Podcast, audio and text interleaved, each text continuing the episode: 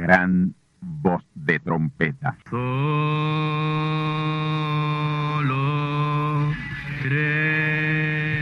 Saludos amigos y hermanos radioyentes. Están ustedes en sintonía con la audición radial Gran Voz de Trompeta, con el mensaje final de Dios al mundo, a la iglesia y a su pueblo escogido.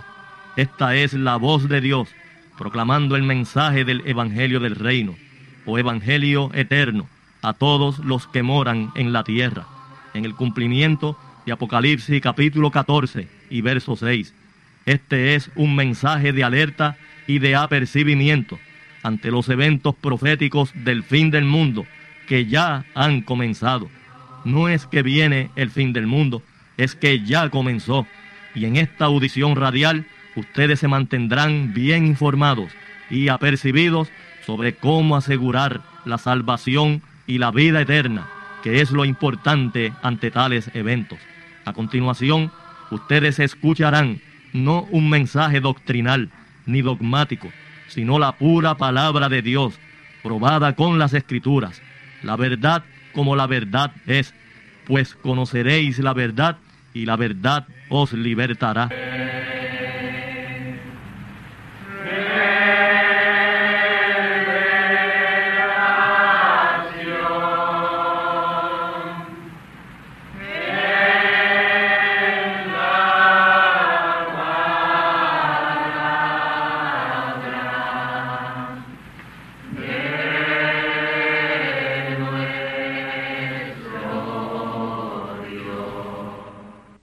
Apocalipsis capítulo 10, versículos 10 al 11. Y tomé el librito de la mano del ángel y lo devoré, y era dulce en mi boca, como la miel. Y cuando lo hube devorado, fue amargo en mi vientre. Y él me dice, necesario es que otra vez profetices a muchos pueblos, y gentes, y lenguas, y reyes Apocalipsis capítulo 7 versículo 9. Después de estas cosas miré y he aquí una gran compañía, la cual ninguno podía contar, de todas gentes y linajes y pueblos y lenguas que estaban a la presencia de Dios y delante del trono y vestidos de ropas blancas y palmas en sus manos. Ahí, en ese versículo, está el gran éxodo del cual estaremos hablando, o la parte final del tercer éxodo, segunda etapa del tercer éxodo. Así que amigos y hermanos, estén bien, bien atentos a este mensaje el inminente final de la segunda etapa del tercer éxodo. Amigos y hermanos, en el plan y propósito redentivo de Dios hay tres importantes éxodos, y los tres son llevados a cabo con parejas de profetas, dos profetas en cada éxodo. El primer éxodo del pueblo de Israel de Egipto con Moisés y Josué. El segundo éxodo con Juan el Bautista y Jesús de Nazaret. Y el tercer éxodo con los dos testigos, que son dos profetas mensajeros, Branham, el cuarto Elías, y el quinto Elías. Entre el primer éxodo y el tercero hubieron aproximadamente unos tres mil setecientos años, como unos mil ochocientos años entre el primero y el segundo, y como otros mil ochocientos años entre el segundo y el tercero. De Abraham a Jesús, unos dos mil años. De Jesús al final del ministerio de los dos testigos, unos dos mil años también. Pero sepan ustedes que casi todos los tipos y las figuras y los ejemplos amonestativos para el tercer éxodo están en el primero de ellos. Cada éxodo se divide en dos partes, con dos profetas ministrando separadamente. Y siempre la segunda parte del éxodo es la más importante, porque es el final, y el fin del negocio es mejor que el comienzo del negocio. Sin embargo, en la primera parte del éxodo es donde se establece el gran fundamento que viene a quedar como tipo y figuras de futuros cumplimientos. Moisés aparejó todo para que Josué introdujera y estableciera al pueblo en la tierra prometida. Juan el Bautista aparejó el camino e introdujo a Jesús el Cristo, quien llevó al pueblo a la tierra prometida del bautismo del Espíritu Santo y un nuevo pacto. Branham inició el tercer éxodo estableciendo el gran fundamento de la palabra para su gloriosa consumación. Y todo ese importante proceso en los tres éxodos es para la consumación del plan y propósito de Dios para regresar sus hijos a la condición original de su hijo Adán y sus condiciones de vida del Edén. El último grupito de los hijos e hijas de Dios tienen que llegar a lo que fueron Adán e Isha en el Edén antes de la caída. Eso es indispensable. Y este año 1996 va a señalar claramente quiénes llegarán y quiénes no llegarán.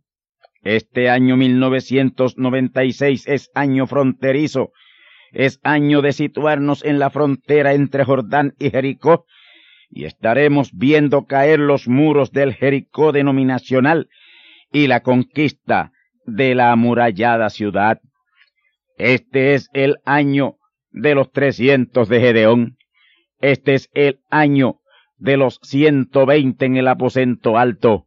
Este es el año de el subir de los tres al monte con Jesús y los nueve quedarse en la falda del monte o falda de la montaña, lidiando con los endemoniados. Este es el año en el cual acabarán de dar sus colores los falsantes e hipócritas que han invadido el Evangelio, disque como ministros de Dios porque este es el siglo final. Y hoy, 30 de junio de 1996, estamos a la mitad de la década final, del siglo final de los hijos de los hombres. Porque hoy, 30 de junio de 1996, estamos a la mitad de la década donde ya ha tomado lugar la apertura del último tabernáculo de morada física de Dios. Ya hemos llegado para los efectos del calendario gentil a la última década de los seis mil años del hombre desde que Dios entregó esta tierra a sus hijos. Sin embargo, estarán tomando lugar en este año 1996-97 unas señales simples, sencillas y otras de gran relieve que ayudarán a la simiente fatua a percibirse y alertarse para su gran éxodo, porque estamos a ley de esa parte final o segunda etapa de ese gran tercer éxodo. Y a la vez eso será la grande bendición a la manada pequeña para acelerar su marcha hacia la perfección dándole preferencia a la perfección del templo del Espíritu Santo, que es el cuerpo físico. Vamos entonces a los tipos y las figuras y los puntos de admonición en la parte final del primer éxodo con Josué. Josué tomó las riendas del pueblo después que Dios tomó a Moisés y se lo llevó.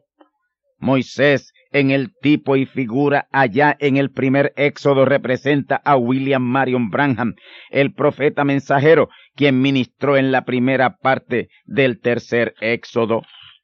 Moisés fue tomado por Dios ya cuando él había terminado la primera parte del primer éxodo.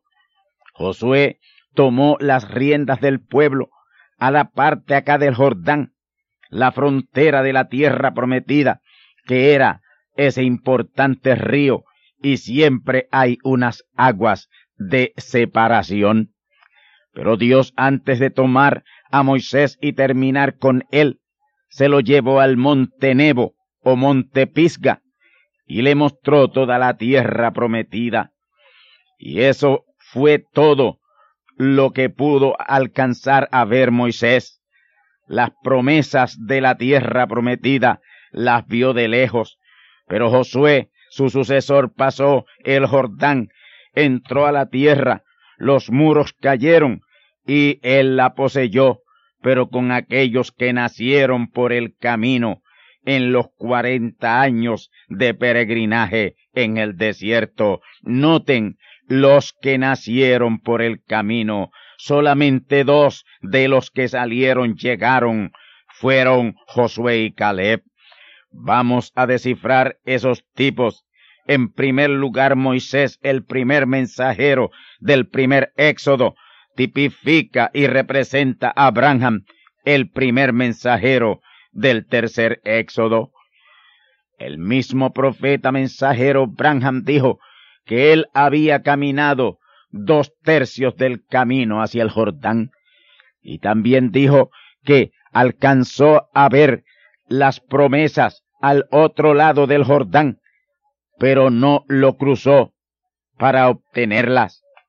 Y eso fue así porque el pueblo que él sacó de las denominaciones, tal como el pueblo que Moisés sacó de Egipto, no fue digno de entrar y a este día aún no han entrado. El pueblo que salió con Moisés de Egipto, Dios lo trajo al desierto para desarraigarlos de las malas costumbres y malos hábitos de Egipto. Y ese es nuestro momento presente. Pero fueron muy contumaces y aun cuando día a día vieron la vindicación divina, aquel mensaje, le rechazaron y desobedecieron. Y lo peor fue que se pusieron a murmurar contra Moisés, el profeta mensajero, que era el líder asignado de Dios, el hombre con el mensaje de liberación, tanto físico como espiritual que Dios le dio. Dios quiso limpiar sus cuerpos sucios y animalizados sometiéndolos a una estricta dieta de maná. Moisés estuvo de acuerdo y siguió las instrucciones de Dios al pie de la letra, pero el pueblo murmuró porque quería seguir hartándose de carnes y grasas saturadas, platos bien condimentados y cocidos como en Egipto. Rechazaron la alimentación correcta y regresaron a los platos intoxicantes y sus mentes no pudieron descifrar el por qué el Señor separarlos al desierto. Y como no pudieron entender, se desbordaron en terrible murmuración contra Moisés, el mensajero que les señalaba el camino de la perfección. Y así como el que no pudo recibir el mensaje de Moisés no llegó hasta Josué, el que no pudo recibir el mensaje de Juan no pudo llegar hasta Jesús. Hoy, el que no ha podido recibir el mensaje de Branham, el cuarto Elías y segundo Jesús, tampoco ha podido ni podrá recibir el mensaje de consumación del quinto Elías, segundo Moisés y tercer Jesús.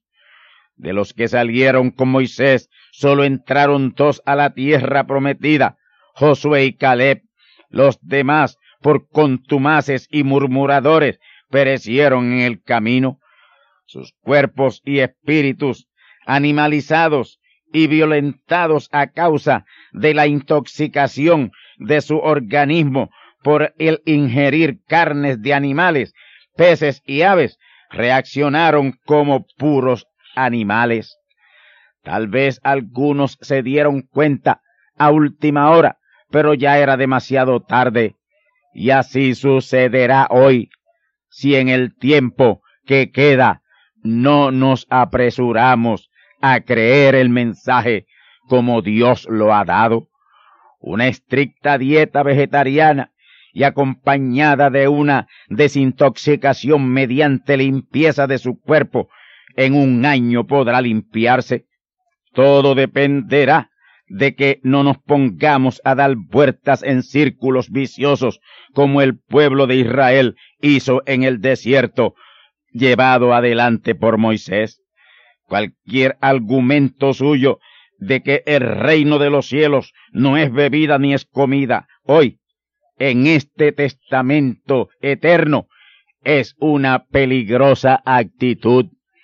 Ni en la ley ni en la gracia correspondía el regreso de los hijos de Dios a la dieta alimenticia original de Génesis 1.29.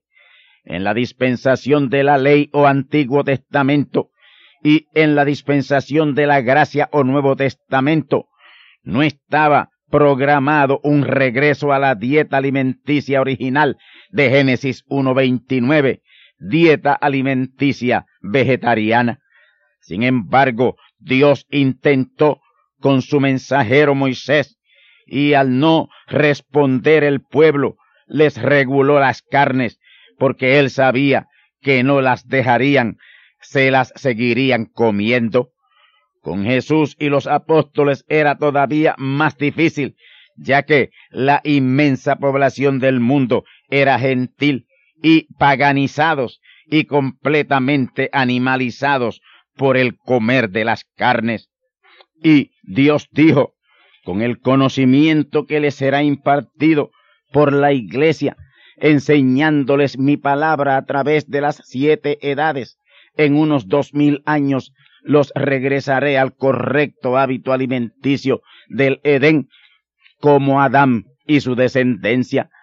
Pero también la iglesia falló, y algunos que lo trataron lo hicieron como doctrina, y por eso tampoco lo lograron.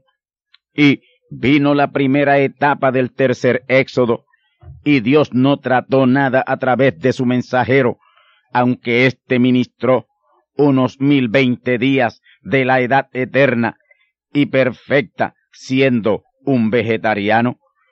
Pero en el año 1982 le dio una gran señal a sus hijos en la Biblia del Zodiaco, poniendo nueve planetas en forma piramidal y el Sol número diez como la corona de esa pirámide.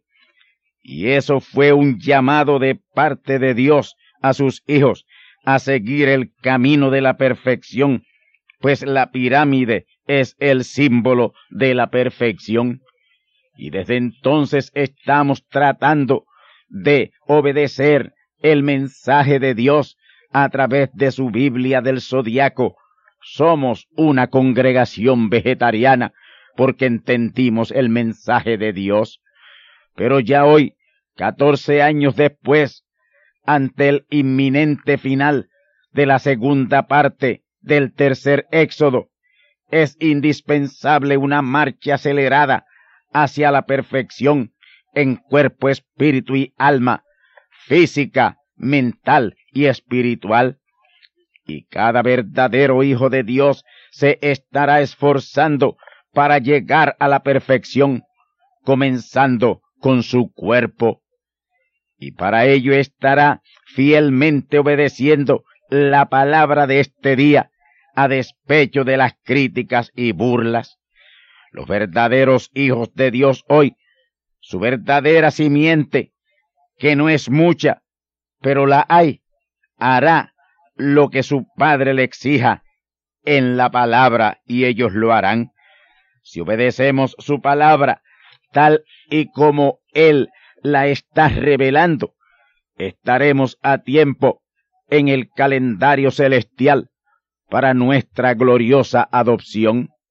Es ya inminente el final de la segunda etapa del tercer éxodo en esta edad celestial o dispensación del Espíritu Santo en que nos estamos moviendo y que nos llevará a la posesión y disfrute del reino eterno de los santos del Altísimo. Yo espero y anhelo ver a la manada pequeña en control absoluto, en un despliegue glorioso de los sentidos del alma, fe, amor, piedad, adoración y reverencia, y doblegando los sentidos del cuerpo, palpar, gustar, oler, oír y ver, y también doblegar los sentidos del espíritu que son afecto, memoria, conciencia, razonamiento e imaginación. Y cuando eso esté tomando lugar es porque ya el tercer templo de morada eterna de Dios estará listo para morada de Dios, ya que el último de morada física fue abierto en el cielo recientemente. Y sabemos que el Hijo de David, el cual desde el año 1963 ha estado bien ocupado en la edificación de ese templo, en este año le estará dando los toques finales para la morada de Dios.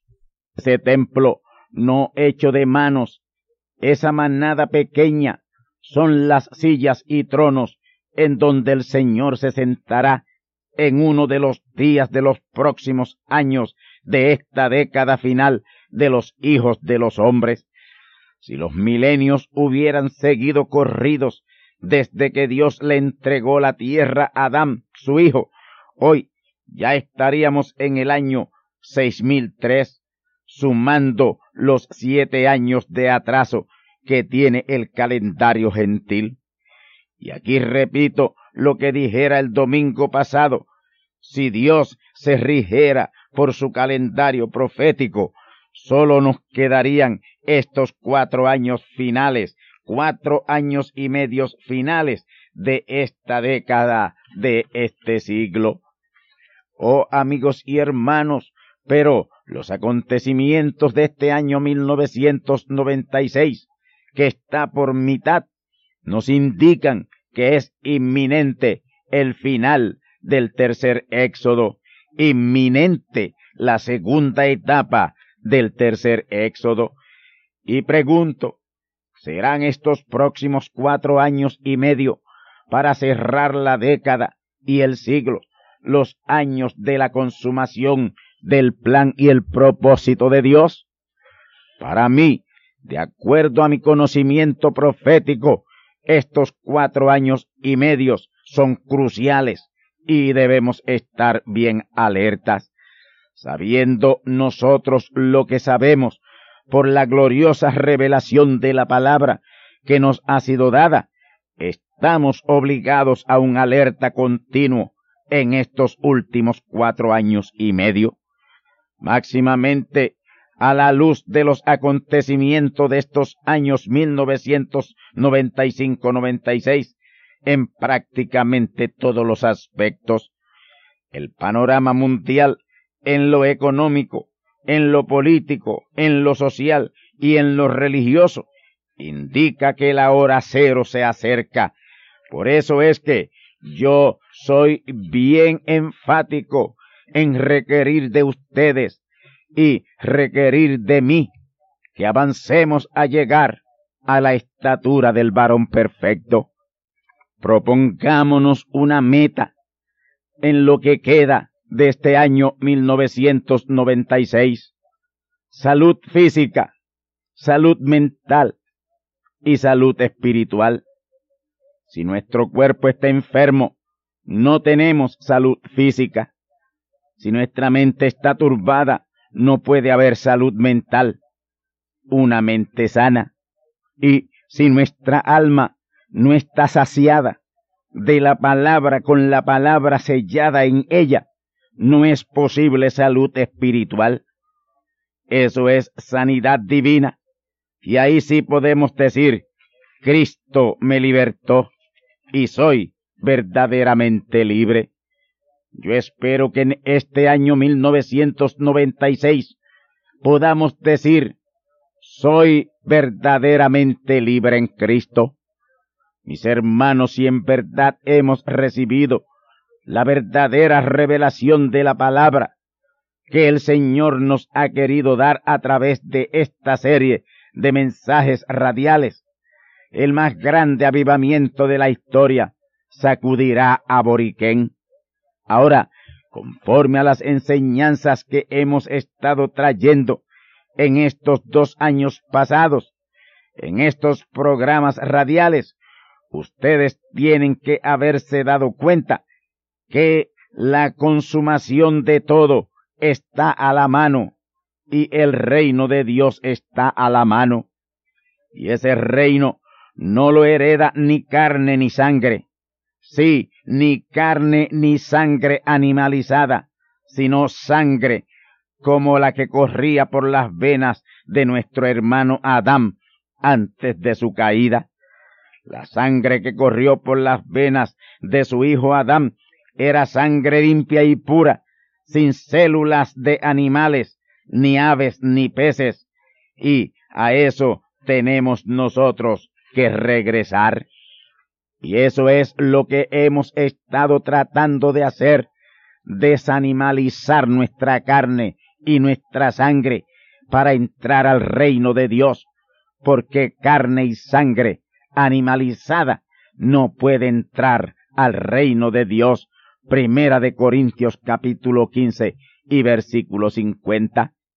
Y tenemos que apresurarnos porque estamos entrando al inminente final de la segunda etapa del tercer éxodo. Mis hermanos, las carnes de animales, peces y aves que hemos comido con sus respectivas sangres han cambiado nuestra sangre original. Nuestra sangre está animalizada y tenemos que desanimalizarla. Y dado el estado tan avanzado de animalización de nuestra sangre, tenemos que apresurarnos. El poco tiempo que nos queda con solo una dieta estrictamente vegetariana, no lo lograremos. No lograremos traer nuestra sangre a su correcta limpieza y a su tipo original. En tal caso tenemos y debemos recurrir a algo que ayude al proceso de limpieza de nuestra sangre mucho más rápido y acelerado. Tres cosas son sumamente importantes estricta dieta vegetariana, limpieza a través de lavativas diariamente y por supuesto ayuno y oración. Y todavía hay otras cosas que podemos y debemos hacer para acelerar la limpieza de la sangre y volverla al original. Pero estas otras cosas tal vez las mencionemos en la parte de las preguntas y respuestas en el monte El Yunque el próximo 4 de julio de 1996. Escuchemos Génesis 1.29.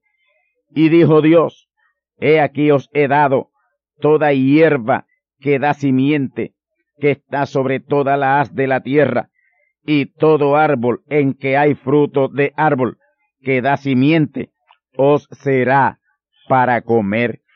Esa fue la comida o la dieta que Dios le asignó a su pueblo. Ahí está escrita, ahí está en Génesis 1.29. Es palabra hablada de Dios, una enseñanza directa de Dios a su hijo Adán, venido por creación de Dios en carne y sangre.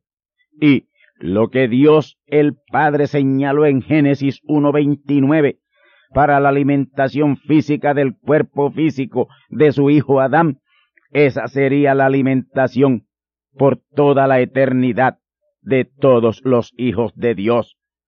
Y esa alimentación estrictamente vegetariana mantendría en Adán y en todos los hijos de Dios los hijos de sus hijos y todos los que vendrían adelante, naciendo con el mismo tipo de sangre. Es por eso que en la palabra de Dios está escrito que de una sangre hizo Dios todo el linaje de sus hijos. Entonces, ¿por qué una sangre B, una sangre A y otra sangre O? ¿Por qué tantos tipos de sangre?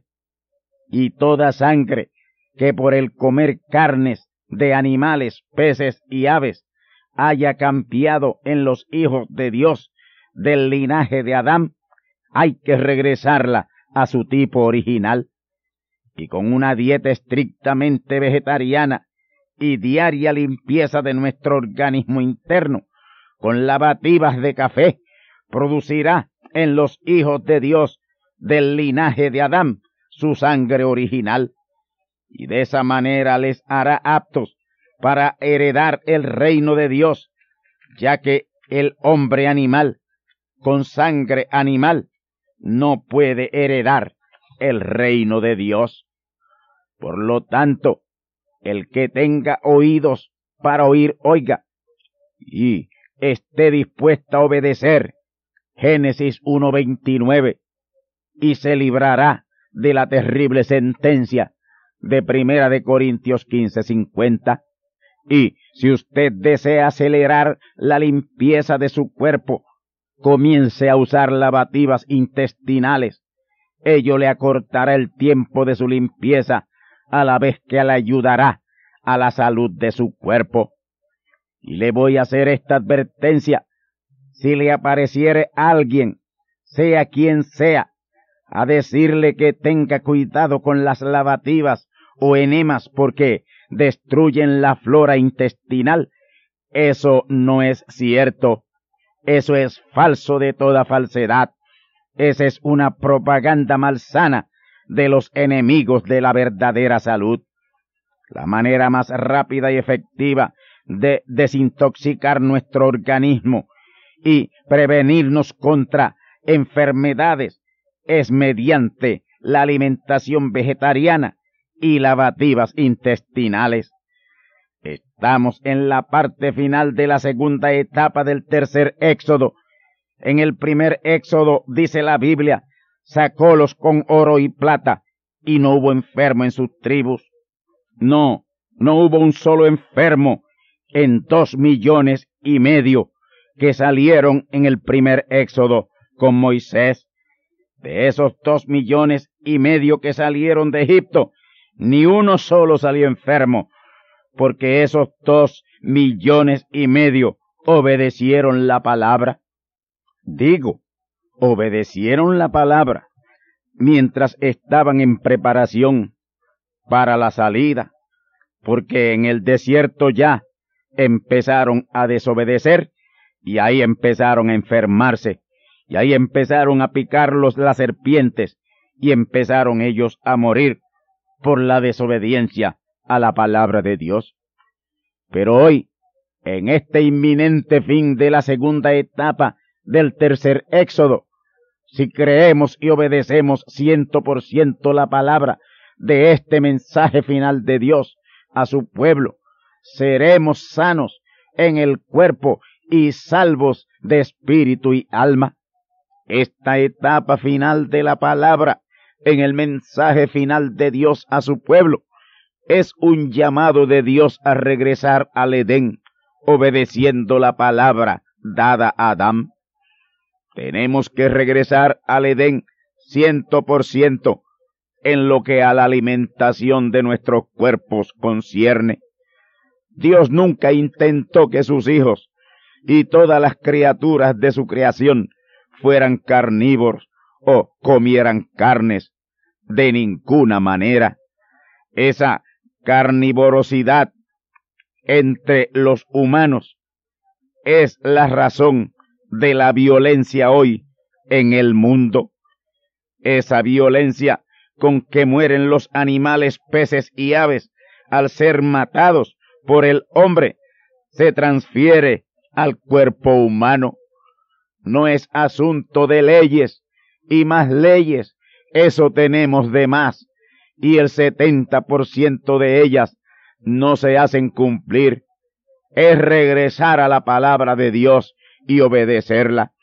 Si la población del mundo fuera 100% vegetariana, el mundo entero estaría completamente saludable.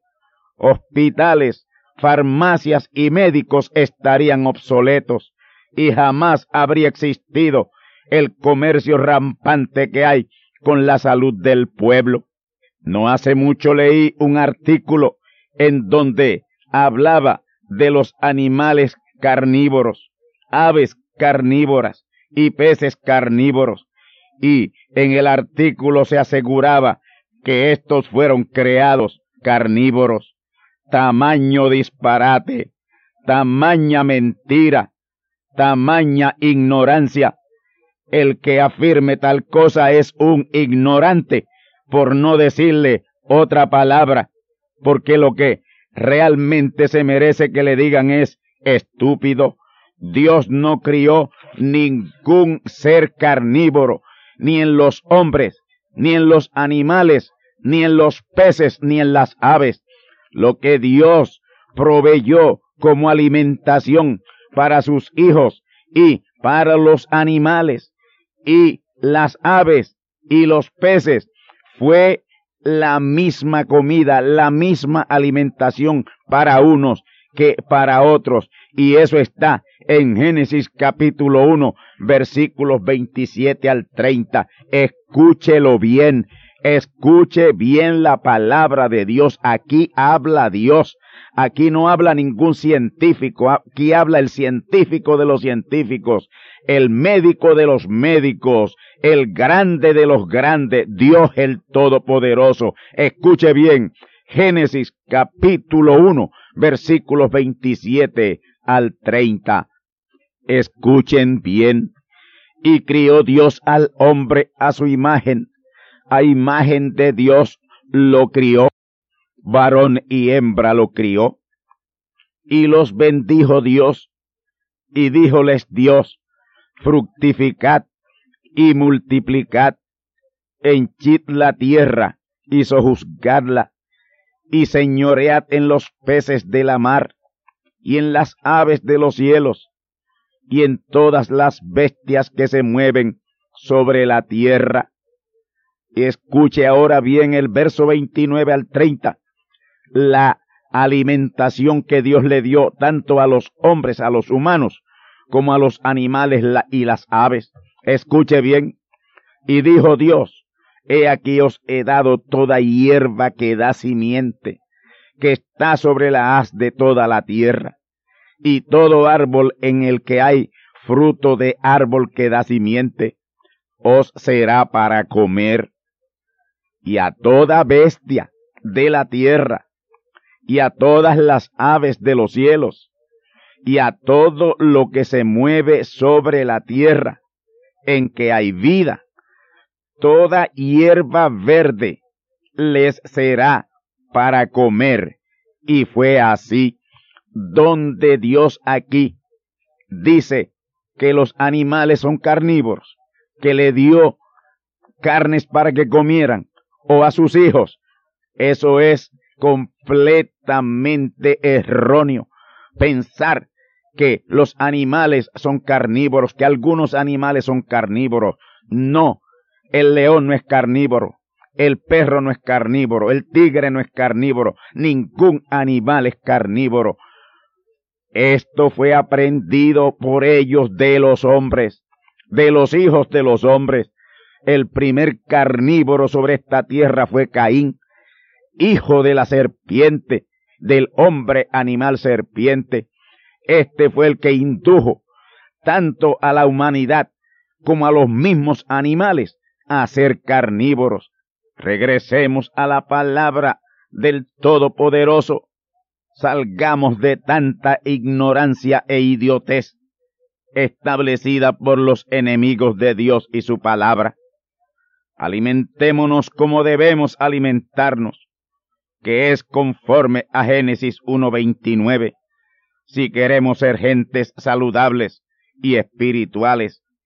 Este es el llamado urgente de Dios en esta etapa final de la palabra, porque es inminente el final de la segunda etapa del tercer éxodo, y es urgente el regreso del pueblo de Dios a obedecer toda la palabra. Amén.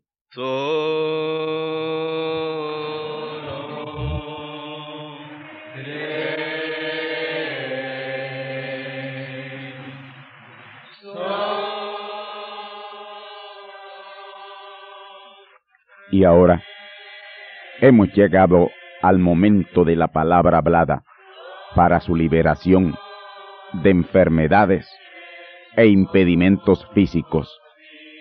Cree esta palabra hablada y serás liberado. Digo que sean sanos los enfermos, liberados los oprimidos e impedidos. Haya restauración de órganos que faltan en los cuerpos. Está hecho, ha sido hecho. Usted ha sido liberado.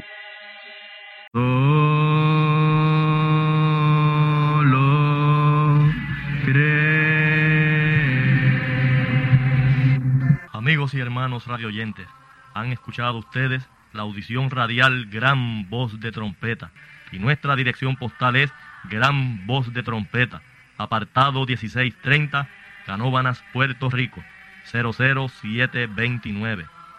Una vez más, Gran Voz de Trompeta, apartado 1630, 1630, Canóbanas, Puerto Rico, 00729. Les invitamos muy cordialmente para que escuchen estas conferencias proféticas y sean apercibidos ante los eventos del fin del mundo que ya comenzó. Les deseamos pues ricas bendiciones en Cristo el Señor. Amén.